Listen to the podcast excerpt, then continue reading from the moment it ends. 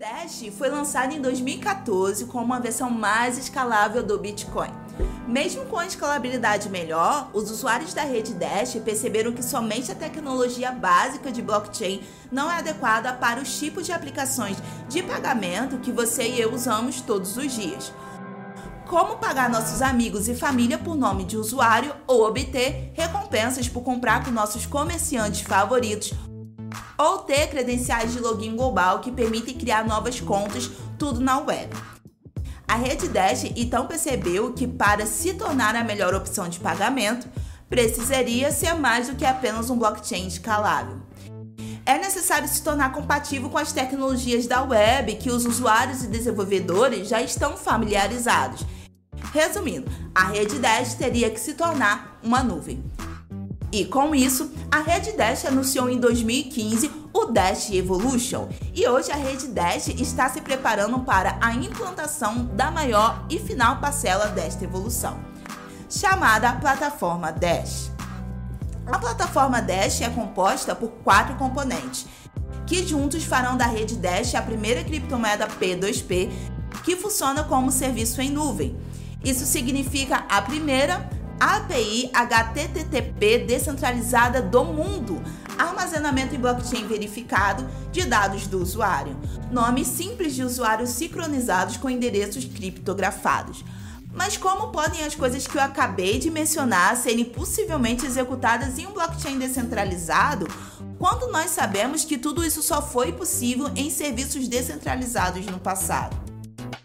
E a resposta pode ser encontrada em cada um dos quatro seguintes vídeos, onde você aprenderá sobre Dash Drive, API descentralizado, nomes de usuário através de serviço de nome da plataforma Dash e o protocolo da plataforma Dash. Fique ligado, pois o Dash está se tornando uma nuvem descentralizada.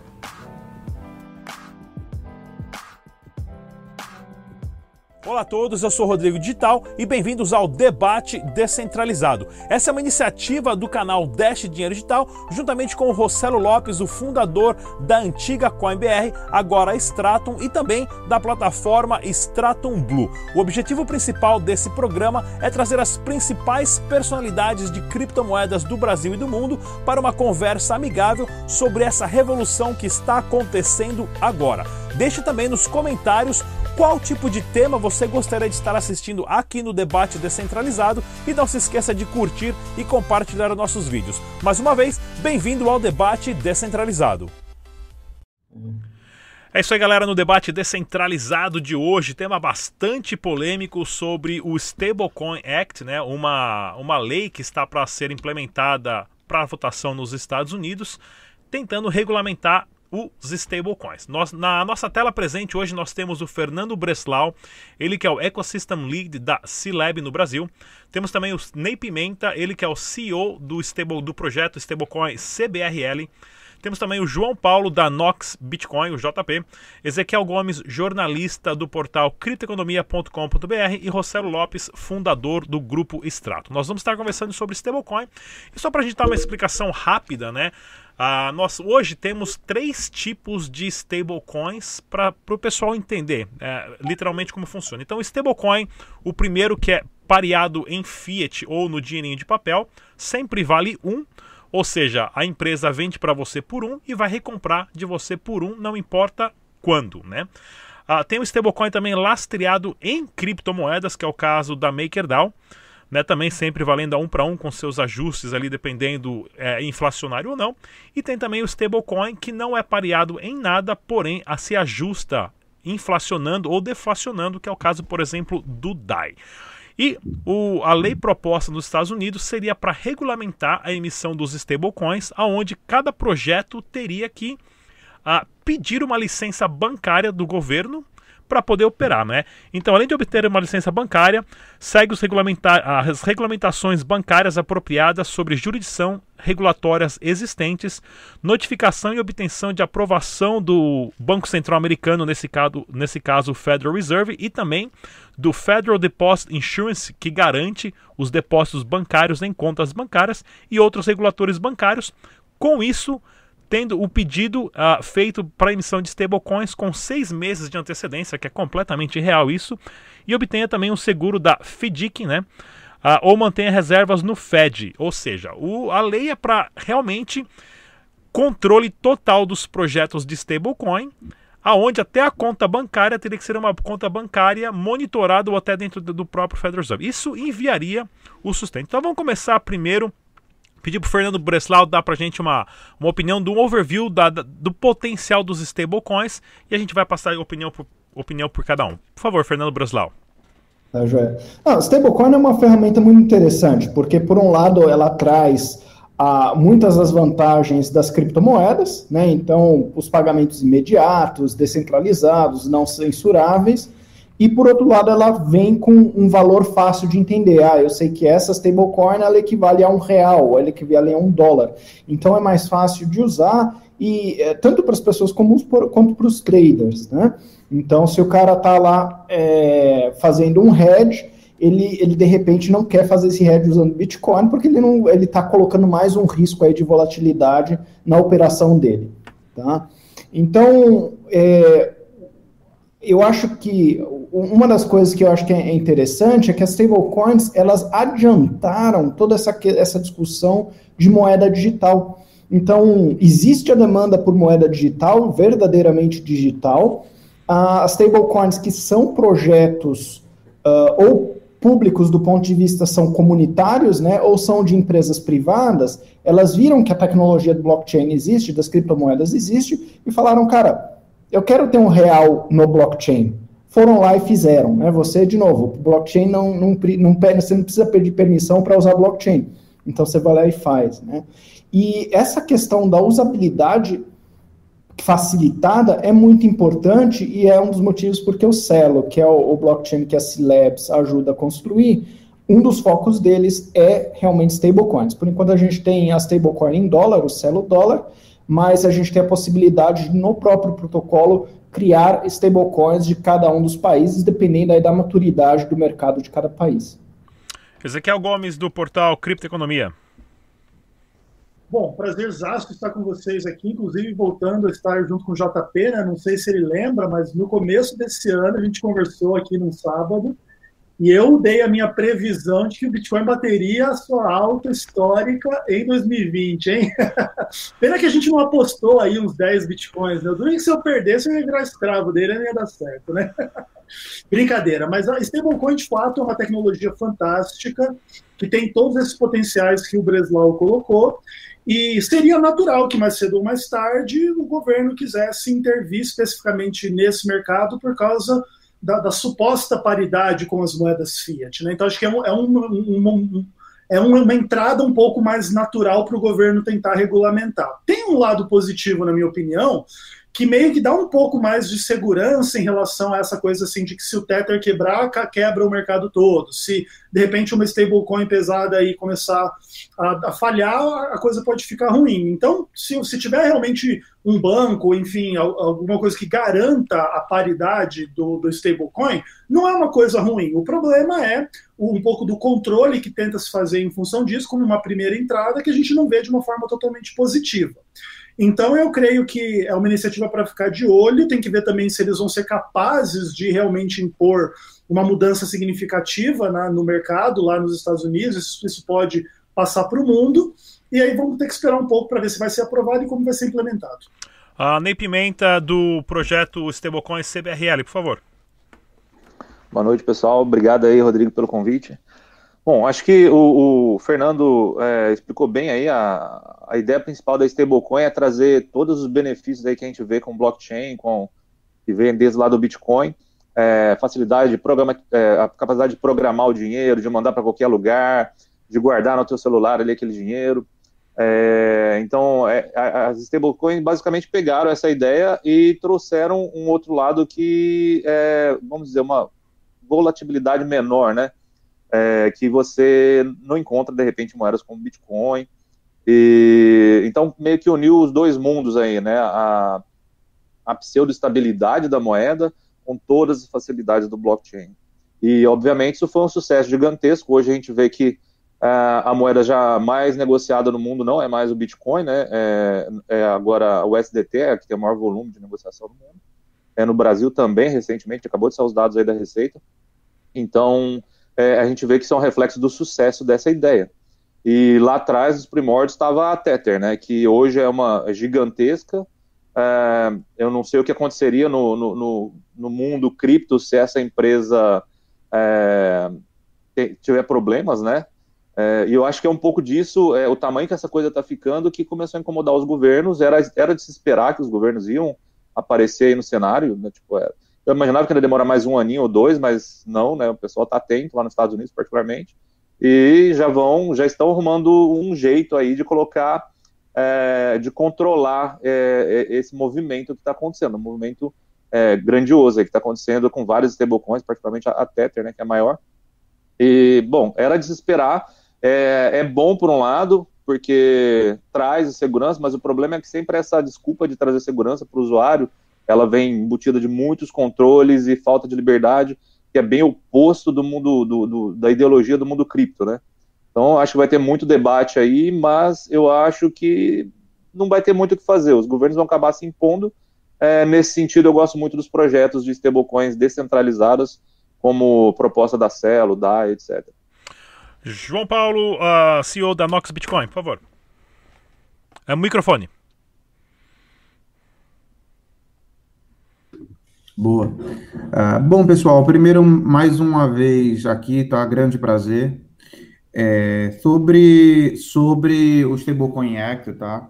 Uh, é uma coisa que se fala há muito tempo. Em algum momento, com os governos vão entrar, vão, vão tentar regular, vão uh, colocar um grau de controle, e isso é um movimento esperado, ainda que talvez não aconteça agora, o Act está sendo discutido, está sendo debatido ainda, talvez não aconteça agora, mas em algum momento vai acontecer. É, isso é inevitável e, no geral, eu acho positivo. Acho que o mercado cripto, ele sofre um grande risco aí em cima do Tether, tá? O Tether é a maior criptomoeda do mundo hoje, como o Ney acabou de falar, ela é a principal forma de transferir dólares ou transferir valor entre cripto exchanges, tá? Maior até do que o Bitcoin hoje.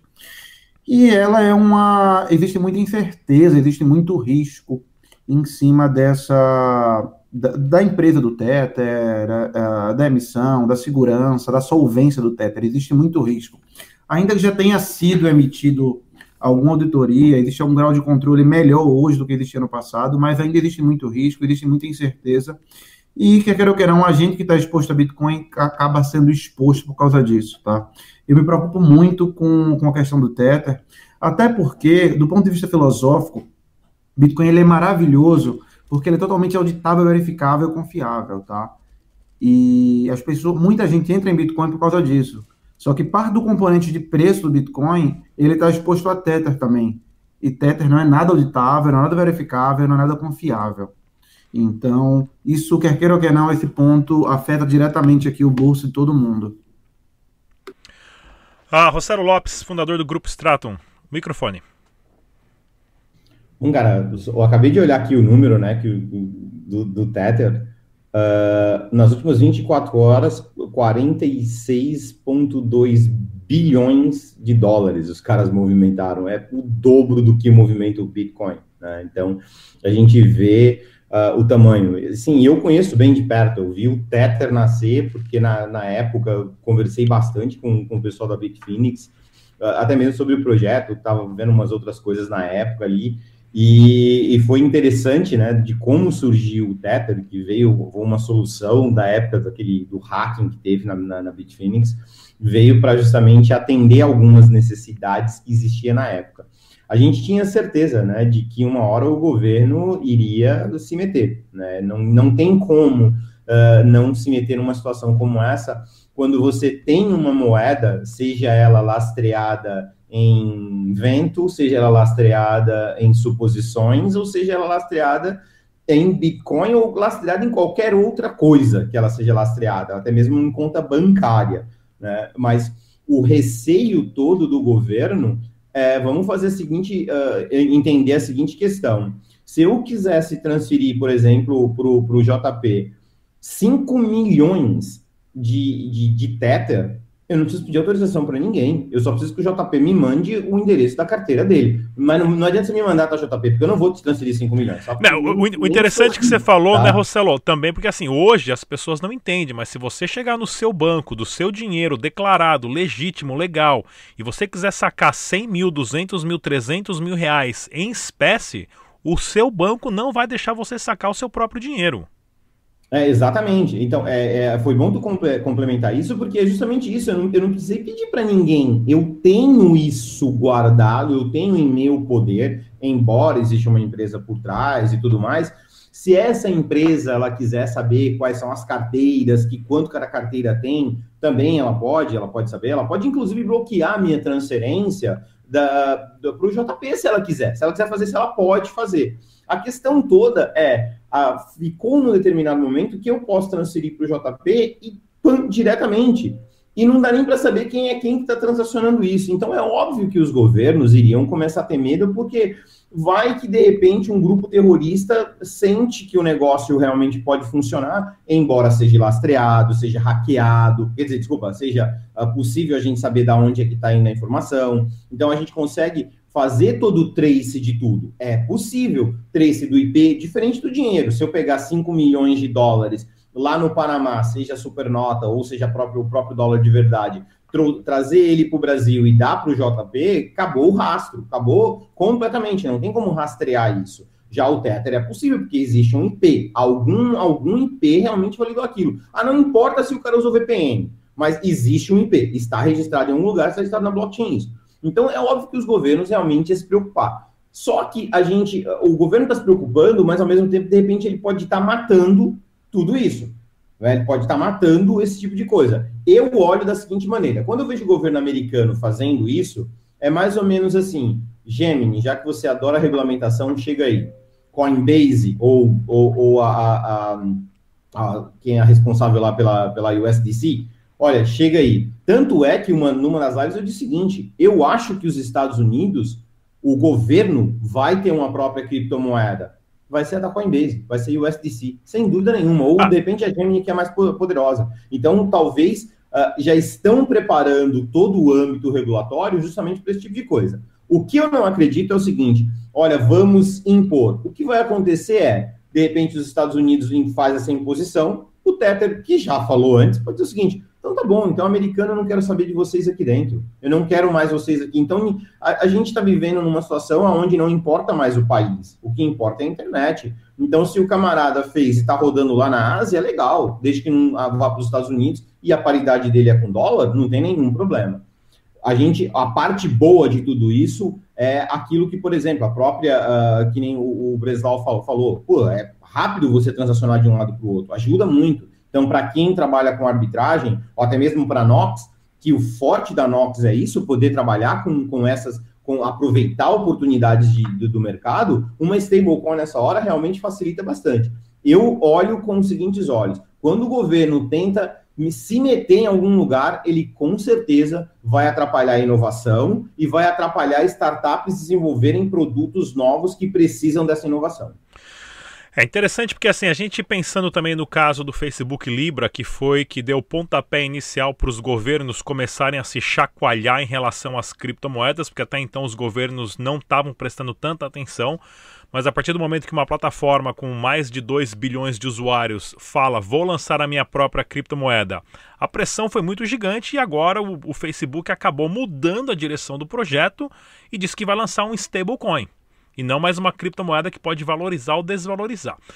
Porém, a, assim, falando das stablecoins pareadas em fiat, no dinheiro de papel, todas essas empresas de stablecoin precisam ter uma conta bancária onde o dinheiro de papel, o dinheiro fiat, né, o dinheiro já digitalizado, é depositado. Essas empresas elas podem pegar esse dinheiro que está depositado, reinvestir, manipular, fazer derivativos, reemprestar e ter um controle sobre o fluxo de entrada e saída né, da, de quando as pessoas querem retrocar a sua criptomoeda por fiat. Isso é possível e isso é legal. E no caso, né, como o Rossello mencionou da, da Bitfinex, uh, que tem contas aí de. Já falaram que tem contas aí de bancos, uh, como é que chama? Em Porto Rico, nos Estados Unidos e outros paraísos fiscais do tipo. Começar com o Fernando Breslau, por favor. Eu acho que quem vai poder falar bem do dia a dia disso é o Ney, porque o projeto Cripto BRL dele é justamente nesse modelo, né? E eu acho que é todo esse, esse receio que vários aqui falaram do Tether é justamente essa questão que uh, independente do que, que é, do que, que é legal ou ilegal, mas uma empresa que cria a sua própria stablecoin e coloca dinheiro, dinheiro dos clientes em alguma conta bancária, eles têm poder sobre aquele dinheiro. Se eles quiserem desaparecer com aquele dinheiro, é uma possibilidade. Se eles quiserem pegar aquele dinheiro e investir em cassino para ver se ganha mais dinheiro Talvez tenha algumas leis, algumas regras que impeçam eles fazerem coisas extremamente absurdas, né? Mas a gente não sabe, a gente não sabe que muitas vezes que tipo de conta que é, em que banco que é, em que jurisdição que está, a gente não consegue é, avaliar o extrato, o saldo disso daí. Então, por isso que tem é, as diversas tentativas de fazerem criptomoedas baseadas, baseada, perdão, é, com o PEG em relação à moeda normal, como o dólar ou como o real, mas que todo o mecanismo de estabilidade desse preço e toda a reserva que dá valor a essa moeda podem ser é, visíveis no blockchain, e aí você consegue construir smart contracts que fazem esse, essa gestão toda desse mecanismo, que são de código aberto, e aí a comunidade consegue ter uma confiança maior de que mesmo quem criou a stablecoin não possa sumir com a grana da galera. Tá? Você troca o risco do, da empresa por um risco, de repente, de que são smart contracts, que de repente pode ter um bug, de repente ainda não estão muito maduros, mas é, é, é um risco que, de repente, muita gente, ou a gente já sabe que muita gente prefere ao risco de ter que confiar numa empresa como a Bitfinex, que, de repente, por mais legítima que possam ser as, as intenções deles, uh, um empregado mal intencionado inteligente consegue bagunçar a coisa toda. Né? Pô, até, Mas, mesmo, assim, até mesmo o próprio governo né, a, digamos assim, impondo restrições aonde nesse banco específico onde esse dinheiro está depositado tecnicamente. Sem dúvida. É, se o governo chegar para alguém na C-Labs, que é a empresa que eu trabalho, que está muito envolvida com o Celo, que é o blockchain que a gente ajuda a desenvolver, e falar, olha, bloqueia a transação X ou fecha a tua moeda, a gente vai falar, pode tentar, não tem como. Fala para o blockchain parar Entendeu? Enquanto tiverem validadores, enquanto tiverem nós na rede, enquanto a internet estiver de pé, o negócio vai continuar e não tem, não tem o, o, o gerente da Celo para ir em cana porque desobedeceu a ordem judicial. Não existe isso.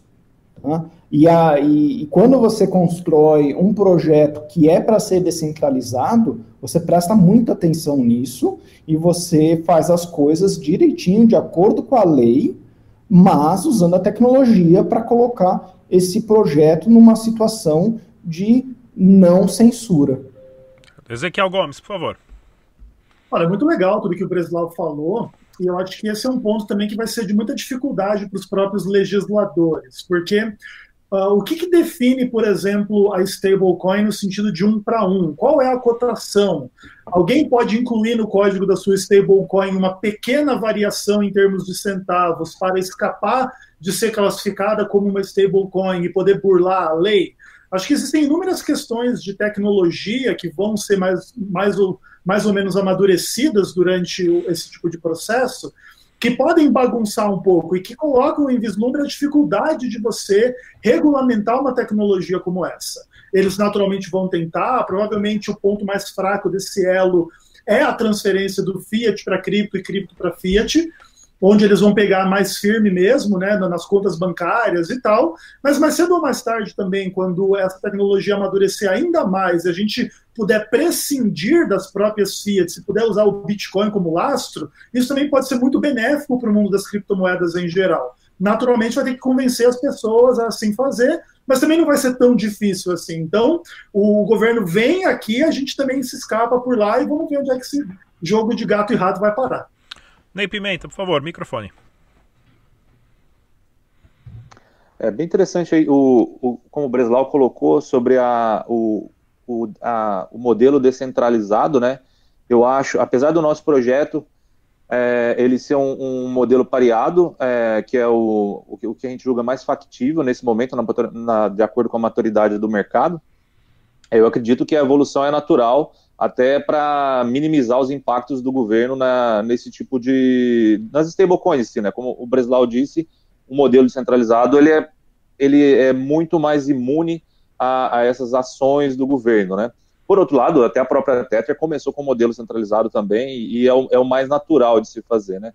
No nosso caso, para trazer é, mais transparência ao projeto, o que a gente tem é foram convidados várias, várias exchanges do mercado, players do mercado, que são auditores, que têm acesso de leitura ali à conta bancária, eles podem ver que o valor está lá na conta bancária, então a qualquer momento que for necessário, tem liquidez ali para sacar, seja 100 reais ou 1 milhão, 2, 3, 4 milhões de reais, é, então, a gente traz essa transparência e essa confiança ao projeto através de, de mais players, né? Não precisa confiar no CEO do, da, da, da, CBRL, que é o Ney, não precisa confiar no, no, no COO, que é o, o, o, Vinícius do Alter Bank, ou no CTO, que é o, o Bruno do, da Upcambio, e vários outros players que tem. Você vai, você, essa confiança ela é distribuída, né? São vários players do mercado brasileiro que estão ali dentro, até, até do mercado internacional, a gente tem empresa como Asher, que é auditora, é, então é, é, são várias, várias empresas de confiança no mercado, que a gente sabe que trabalha corretamente,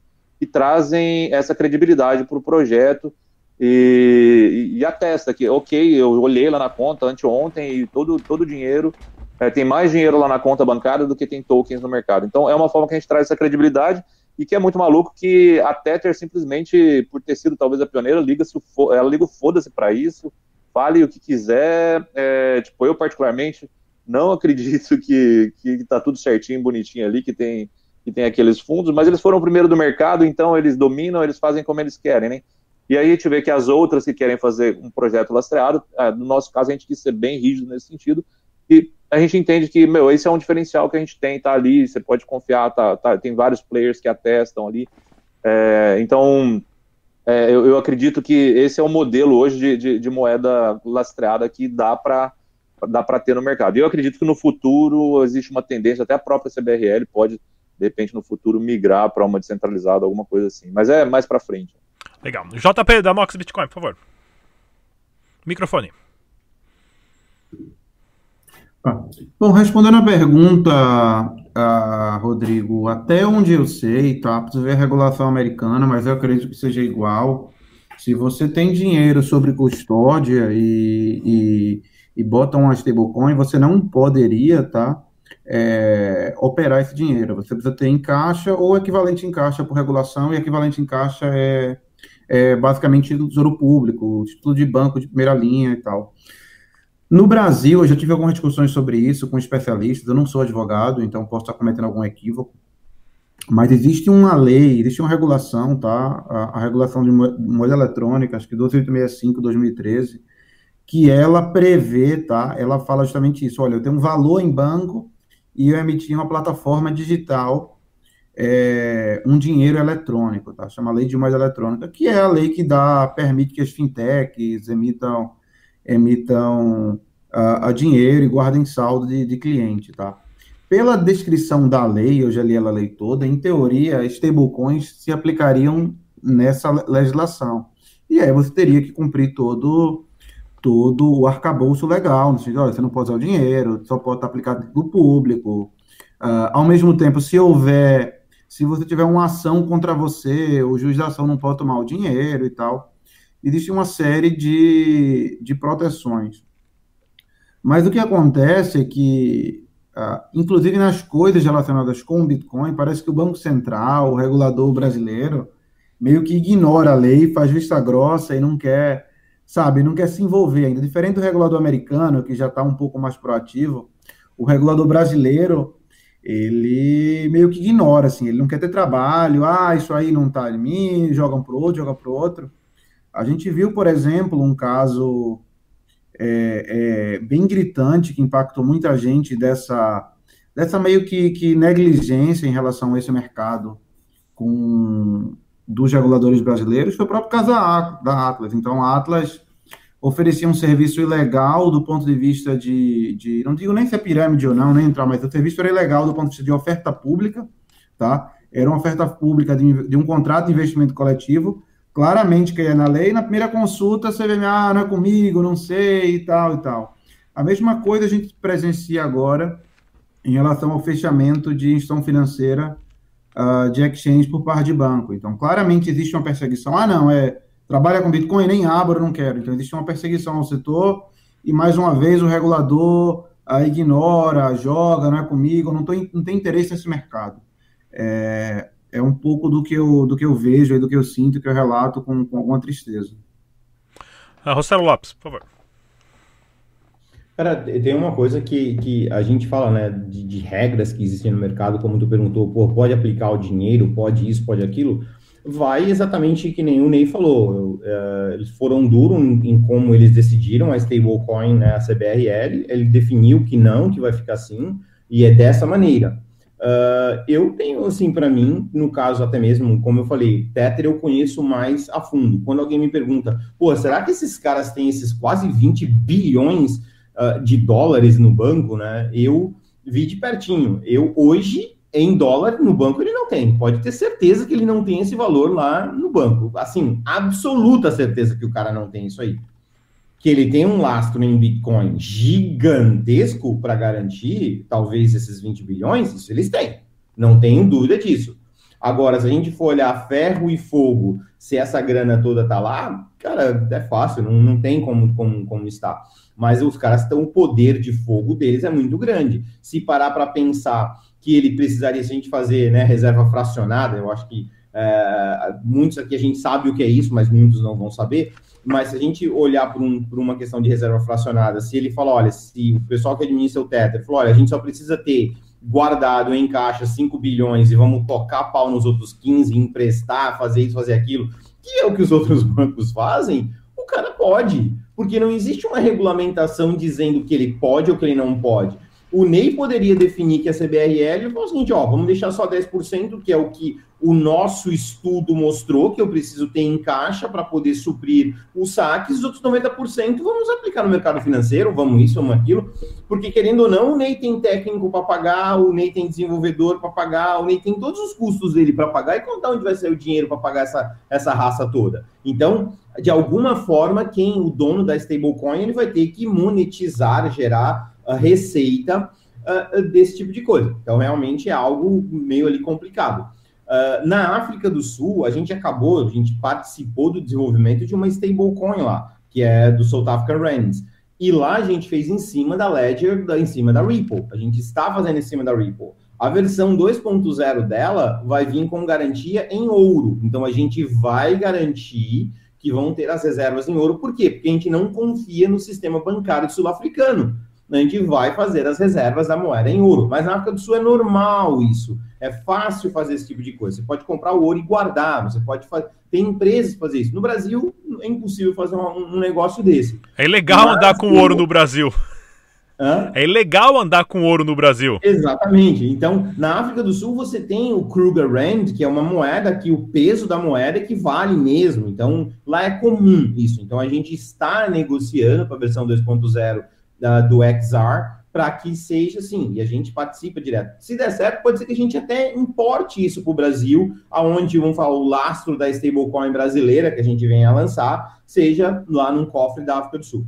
Mas para ali respondendo isso e falando desse, desses critérios, né, como, como tu falou, cara, vai o administrador da moeda, ele de alguma forma, ele tem que, uma, dar a garantia de que ele realmente pode ser confiável, então vai ter que talvez ter auditoria, sensacional a maneira que o Ney fez, a mesma coisa o pessoal da Haas faz algo muito similar a isso, uh, mas ele também, as pessoas também têm que pensar e entender o seguinte, fazer uma stablecoin, você tem um time técnico para desenvolver, para dar manutenção, e tem que ter alguma coisa de algum lugar para poder pagar esse pessoal. Então, realmente, sempre que essas stablecoins vão estar no mercado aí, tendo os seus desafios. E o, o JP falou uma coisa muito importante já existem leis, apesar das autoridades financeiras não olhar para essa lei, mas, por exemplo, se o NEI emitir o CBRL e foi para o Rossello. Então eu tenho lá 10 mil CVRL, significa que o Ney tem 10 mil reais depositado na conta bancária dele, seja em qualquer um dos bancos que tem lá. Na teoria, se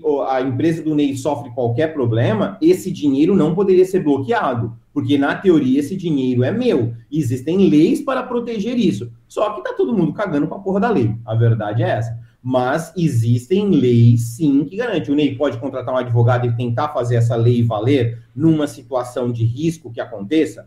Pode, mas é uma briga que vai acontecer. Por isso que eu gosto muito das stablecoins, onde você não, o lastro, ela não é uh, baseado em depósito bancário, e sim baseado em outro tipo de ativo que venha a garantir, porque aí você está isento de uma autoridade lá no banco falar, ó, congela. Então eu, uh, eu fico muito mais, vamos falar assim, uh, satisfeito com uma cripto onde o lastro dela ou a garantia dela do um para um é baseado em outro ativo e não baseado no ativo dinheiro de papel no banco. Um, antes da gente continuar, só explica pra gente um pouquinho, um, Rossello, um, ou, ou Ney, ou até o Brasil, quem tiver mais informação, em relação a, a tokens RC20 que são stablecoins. Como é que está funcionando com as taxas de gás do Ethereum que estão subindo? Quem paga isso e qual é o prejuízo que isso pode trazer para o projeto? Rodrigo, eu vou até responder, vou pedir para responder primeiro, depois o resto pode uh, uh, aí falar, porque eu vou precisar dar uma saidinha uh, tá. mais cedo dessa vez. Então eu começo a responder e deixo vocês aí tocar, tocar pau. Né? Tu falou uma coisa que é bem importante. O porquê que nós fizemos a XR em cima de XRP? Justamente por a questão do preço do gas, que tem, teve momentos que foi extremamente elevado, cara. Era mais barato você fazer um TED do que você transferir a stablecoin. Eu, por exemplo, cheguei a pagar acho que uh, 22 dólares para fazer uma transferência de Tether e era um valor super baixo, era tipo, sei lá, uh, 200 reais. Eu paguei de FII 10%, cara. Porra, é o fim do mundo isso. Então, realmente, para esses tokens que estão sendo criados em RC20, tem um mega problema do gas.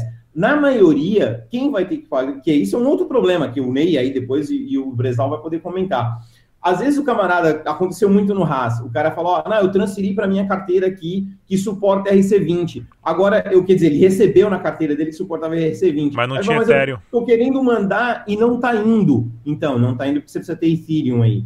Ah, não, mas, mas por que, que eu preciso ter Ethereum? O próprio usuário não tem a menor ideia que ele precisa ter o diabo do Ethereum lá. Então, causa um problema muito sério para isso. E realmente é muito complexo esse tipo de coisa. Então, talvez com uh, novas soluções. É, mas é legal ter esse problema. Já tem isso, Marcelo. problema. usa Celo Dólar. Usa Celo Dólar, que você pode pagar o FII, o gas, tanto com Celo Dólar quanto com Celo, que é o token nativo da, da rede ou com qualquer outra stablecoin que vier a ser criado na rede. Era, isso, era é justamente isso que eu ia falar, uh, Breslau. É legal ter esse problema porque alguém vai vir com uma solução. É muito bom quando acontece esse tipo de coisa, porque aí vai vir uma outra já resolvendo esse problema, que é o que a gente está tentando fazer com o XR lá na África do Sul. Se der certo, nós vamos trazer esse mesmo modelo para o Brasil. A gente já desenhou todo o modelo aqui para a gente poder, poder fazer isso.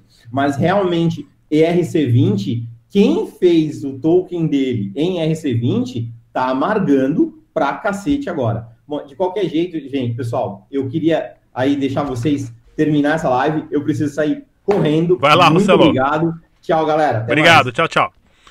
Uh, Deixa eu Ney, complementar então do, do RC20. Por favor, vamos lá. Tá, é, é o modelo mais comum, né? É o mais usado no mundo nas né, stablecoins.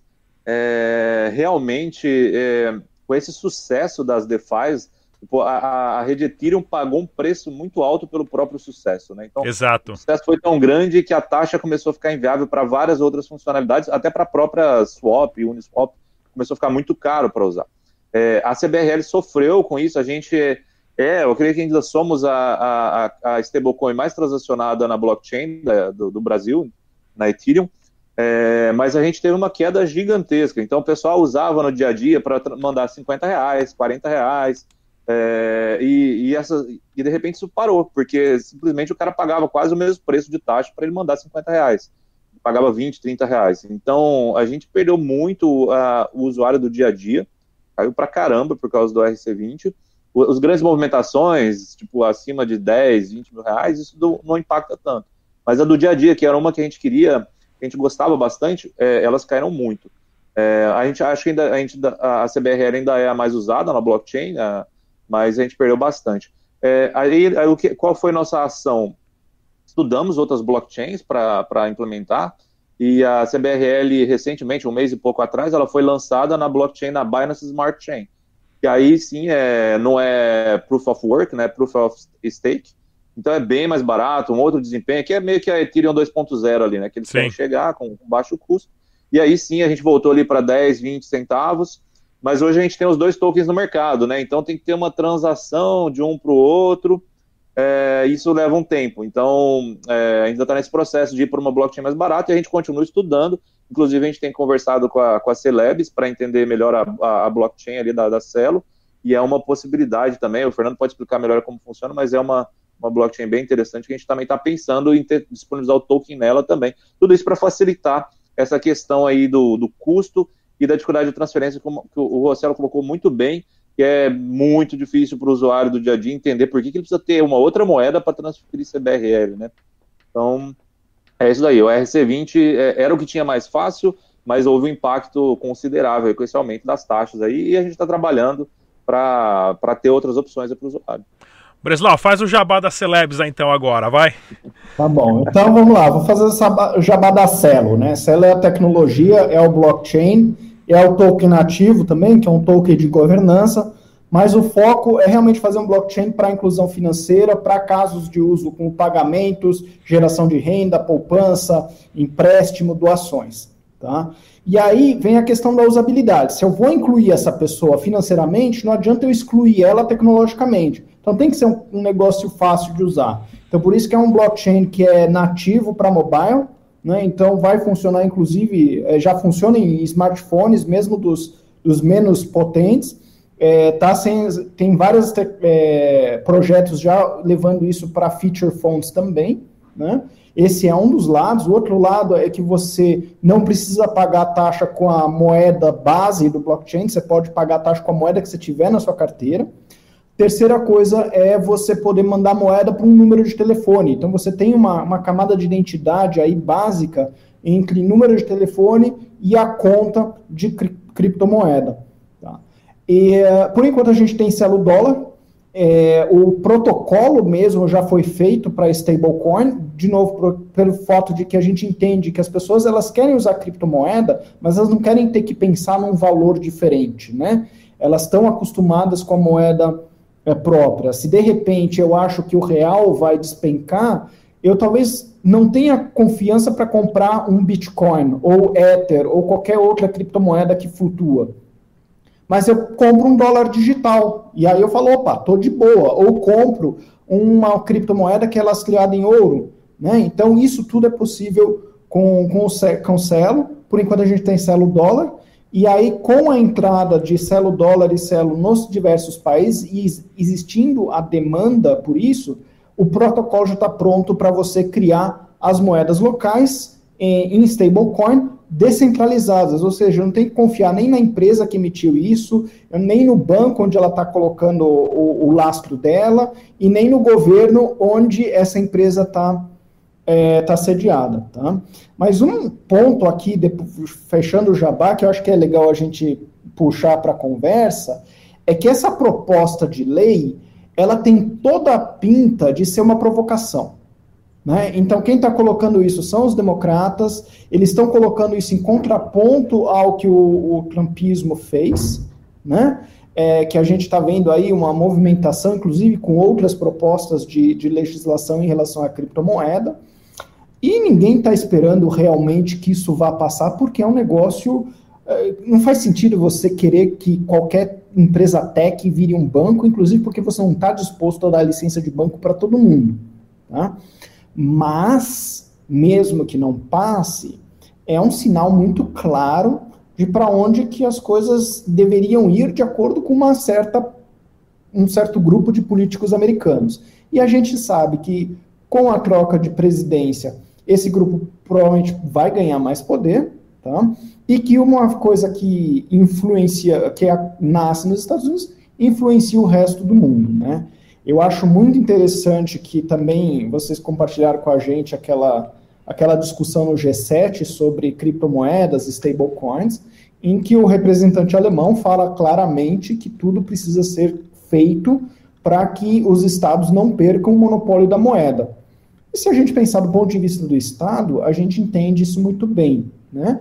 Mas é, é, é estranho, é, é, é, um pouco perturbador isso daí, né? Tanto essa, essa lei do, do Stablecoin Act, a, a, justificativa toda é falar que ah, o pessoal, por causa do Covid, está procurando novas formas de investir, e eles estão investindo em criptomoeda, em stablecoin, essas coisas têm risco, então a gente tem que é, regular isso extremamente fortemente para evitar que o coitado do desavisado é, caia numa fria.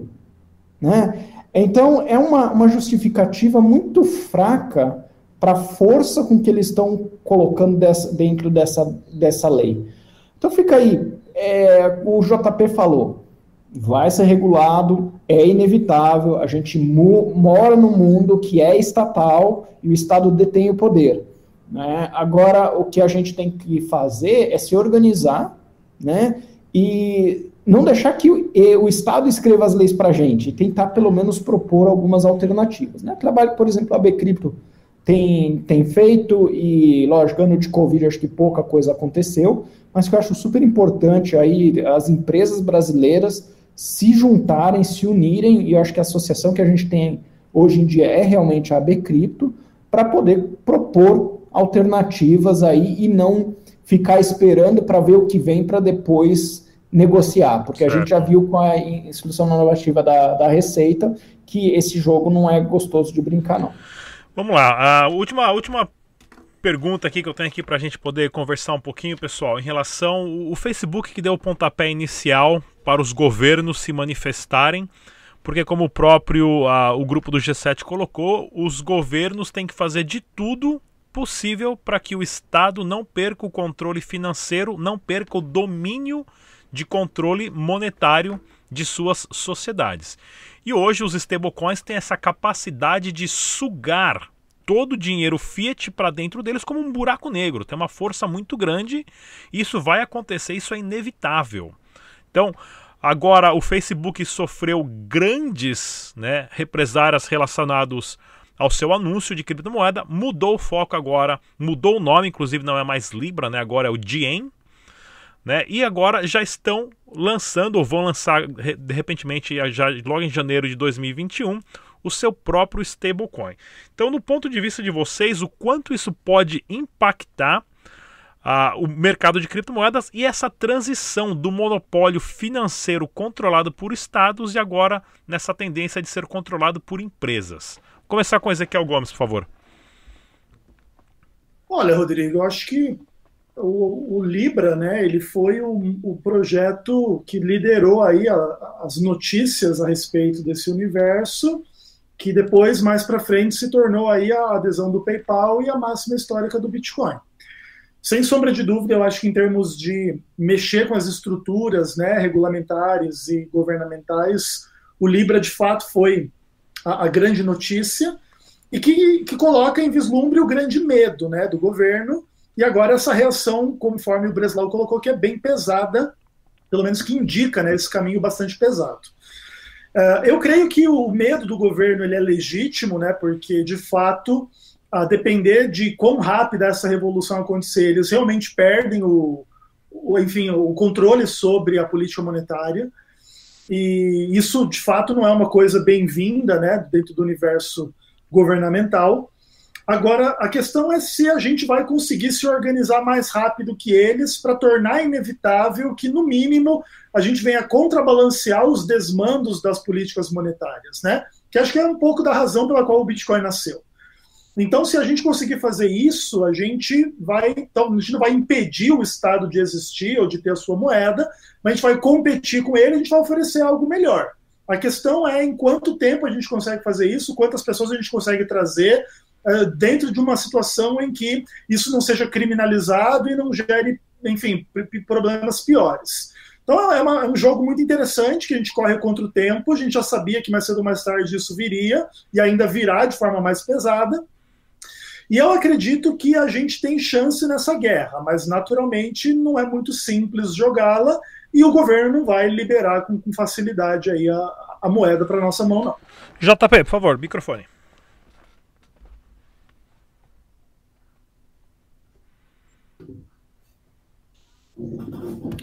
É, do, do, meu lado aqui, uh, eu acompanho muito essa, essa briga aí de, de uh, governo, imposição. É, vi uh, o que aconteceu com Libra, não, não era muito claro o que seria o projeto, então não consigo nem avaliar é, o, as, as, atitudes do governo americano, mas obviamente para mim, assim como para vocês, não me soa bem. Uh, vi o que aconteceu aqui no Brasil com o WhatsApp e achei um absurdo surreal, tá? É, é um grau análogo, apesar de não ter a ver com stablecoin. O WhatsApp anunciou, uh, obedecendo às regulações vigentes, que ia lançar um meio de pagamento próprio, isso em julho, mais ou menos agosto. Anunciou isso, obedecendo todas as regulações que existiam, e o Banco Central proibiu e mudou a lei. Falou que, olha, só pode emitir meio de pagamento agora uh, quem me, quem me, me consultar antes, basicamente. Ou, ou na verdade, não era, era mais ou menos assim, não. Se eu entender que tem risco para o sistema, risco sistêmico, eu posso interromper o lançamento, que antes até então era legal. Então, assim, houve um absurdo ali. Naturalmente, o Banco Central estava interessado em, em, proteger o Pix, tá? Uh, havia com medo aí que o Pix fosse ameaçado pelo WhatsApp. É, mas, de modo geral, o papel do governo é muito esse, né? De proteger o status quo, garantir o interesse deles uh, e não quer tomar risco, assim. Eu entendo, não, não, falo isso como uma constatação, muito mais como, do que como uma crítica. É, mas o lado bom para a gente, que está trabalhando com inovação, que a gente quer crescer, que a gente quer aproveitar a próxima onda, já que entrar no sistema financeiro tradicional não tem espaço para a gente, a gente não vai ser banqueiro, é, é que assim, acho que a, o, o sinal já está dado, né? Assim, o anúncio do Facebook, do Libra, muito mais importante do que qualquer debate regulatório, é que assim, é um sinal claro que isso vai acontecer. Se vai ser se ano que vem, daqui a dois anos, daqui a dez, assim, não sei. E é importante que a gente que está exposto em cripto, a gente está exposto a, a, a, essa convexidade, né? Como o Taleb gosta de falar. Então, assim, difícil saber quando vai ser, difícil saber o grau de esforço que vai ser necessário para ultrapassar essas regulações e, e o conservadorismo que, que existe. Uh, mas, assim, eu não tenho a menor dúvida que isso vai acontecer, tá? O anúncio do Libra é um sinal, Libra sendo fatiado agora, sendo lançado de outra forma, é um sinal positivo também, tá? Talvez Libra fosse muito agressivo para ser lançado em uma versão mais soft, mais fatiada dele, sem aquele consórcio grande, com tantas instituições financeiras, sem Mastercard, sem PayPal, uh, sem Visa, talvez seja melhor, uh, até para a gente mesmo, até melhor para o mercado. E, assim, se analisando, analisando friamente, eu só vejo notícia positiva quanto, quanto a isso, tá? A, a regulação e pressão do governo é um mal necessário. Ney, por favor, microfone. É, sobre o projeto Libra, é, eu via ele muito como um Tether potencializado com a capacidade de chegar às massas, né? Então, isso estremeceu o, o governo ali americano, particularmente, né? É, e aí é foi onde eles começaram a dar atenção realmente para isso. Mas é isso, é, eu também acho que não tinha mais como, tipo, é só um primeiro passo, eu acho que é mais para chacoalhar mesmo, mas é inevitável, esse tipo de regulamentação vai vir, e, e aí vem a criatividade aí para encontrar outros caminhos, né, para ficar menos sujeito a essa é, centralização do governo. Mas, por outro lado, é, é, a gente também vive num mundo onde existem os estados, os estados vão continuar existindo, eles vão continuar tentando manter o poder, é, que não é ruim, o Estado muitas vezes também nos dá proteção, eu não sou anarco, tipo, eu, eu entendo o papel do Estado, é óbvio que é bom ter um equilíbrio aí. Aí a cripto vem, vem muito nesse sentido, né? Mas é, eu acho que é isso. Tipo, era previsto que isso ia acontecer e tá aí. É, vamos ver como é que vai, como vai desenrolar agora, né? Fernando Breslau. É, o, o curioso, eu acho que se a gente pensa nas moedas descentralizadas de todos os tipos e nas centralizadas, né, é, o Libra é centralizado, tem uma fundação, tem empresas em volta, tem, tem a sua. É, tem uma estrutura muito clara que pode ser combatida pelos estados. Né? Então, você tem o, o, CEO do Diem agora, né? não é mais Libra. É, e aí, isso eu acho que a gente vê refletido também nessa proposta de lei americana, porque eles falam sempre de stablecoins com a sua reserva em dinheiro, né? então lastreadas com dinheiro estatal. E tudo bem, uh, ok, você, não, você vai querer exigir que cada projeto queira fazer uma stablecoin lastreada em dinheiro estatal, seja um banco, você vai mandar um monte de startup para fora dos, dos Estados Unidos, vai matar esse tipo de stablecoin, mas vai dar asa para stablecoin que é descentralizada, vai dar asa para Bitcoin, vai dar asa para Ether, porque o pessoal vai entender, opa, é, stable, porque a stablecoin lastreada com fiat, ela é fácil de entender, ela tem sua vantagem. Se eu confio na instituição, né, e eu estou acostumado com isso, eu não, tô, não sou tão adepto, tão, não, não aprendi, o, não, ainda não estou tão por dentro como um blockchain funciona, como as criptomoedas funcionam. Se alguém explica para mim que é um certificado digital que alguém emite toda vez que alguém deposita um real no banco, eu entendi. Eu, ah, e que empresa que está fazendo? Ah, qual banco que está? Ok, então é uma coisa que é, as pessoas, a gente tem a expectativa que as pessoas vão aderir ao DIEM porque elas confiam nas empresas que fazem parte ali da, da, da associação deles, né? Ah, então, essa lei, ela, de repente, mais atrapalha do que ajuda nos próprios objetivos do governo, que é continuar com esse controle sobre o que está acontecendo no mercado financeiro. É, vai acontecer, acho que o Ezequiel estava falando, você vai ter um mercado paralelo financeiro cada vez mais forte. Né? Na cela, a missão é construir um sistema financeiro que crie é, condições de prosperidade para todos. Então, esse sistema financeiro que está sendo criado, ele pode ser aliado aos bancos, aliado ao sistema a, a, a, atual e para em paralelo? Claro que pode, eu acho que tem, vai ter que ser, porque senão a gente não faz as coisas acontecerem, né? A gente faz a parceria com a empresa. Quem faz maquininha de POS é empresa, quem processa pagamento fiat cripto é empresa, não tem como fugir disso. Mas se apertar demais, a tecnologia hoje está dando uma alternativa. E aí o regulador ele tem que ter essa noção é, de que ele tem que repensar suas estratégias. Muito bem, pessoal. Bem, lembre-se mais uma vez que nós estamos na maior transição da revolução financeira da história da humanidade e nós estamos vendo esse movimento, né? Uh, do dinheiro estatal, do dinheiro que é forçado, de curso forçado por governos, que pode ser transferido agora para o poder das empresas e a gente, né, nós meros mortais, estamos no meio dessa transição. Então, proteja o seu capital, proteja as suas finanças com criptomoedas. No debate descentralizado de hoje, nós tivemos aqui presente o Fernando Breslau, ele que é Ecosystem Lead da C-Labs no Brasil. Tivemos também o Ney Pimenta, CEO do projeto stablecoin CBRL no Brasil. O João Paulo, ele que é o CEO da Nox Bitcoin, Ezequiel Gomes, jornalista da criptoeconomia.com.br e Rossello Lopes, fundador do Grupo Strata. Muito obrigado a todos e até a próxima.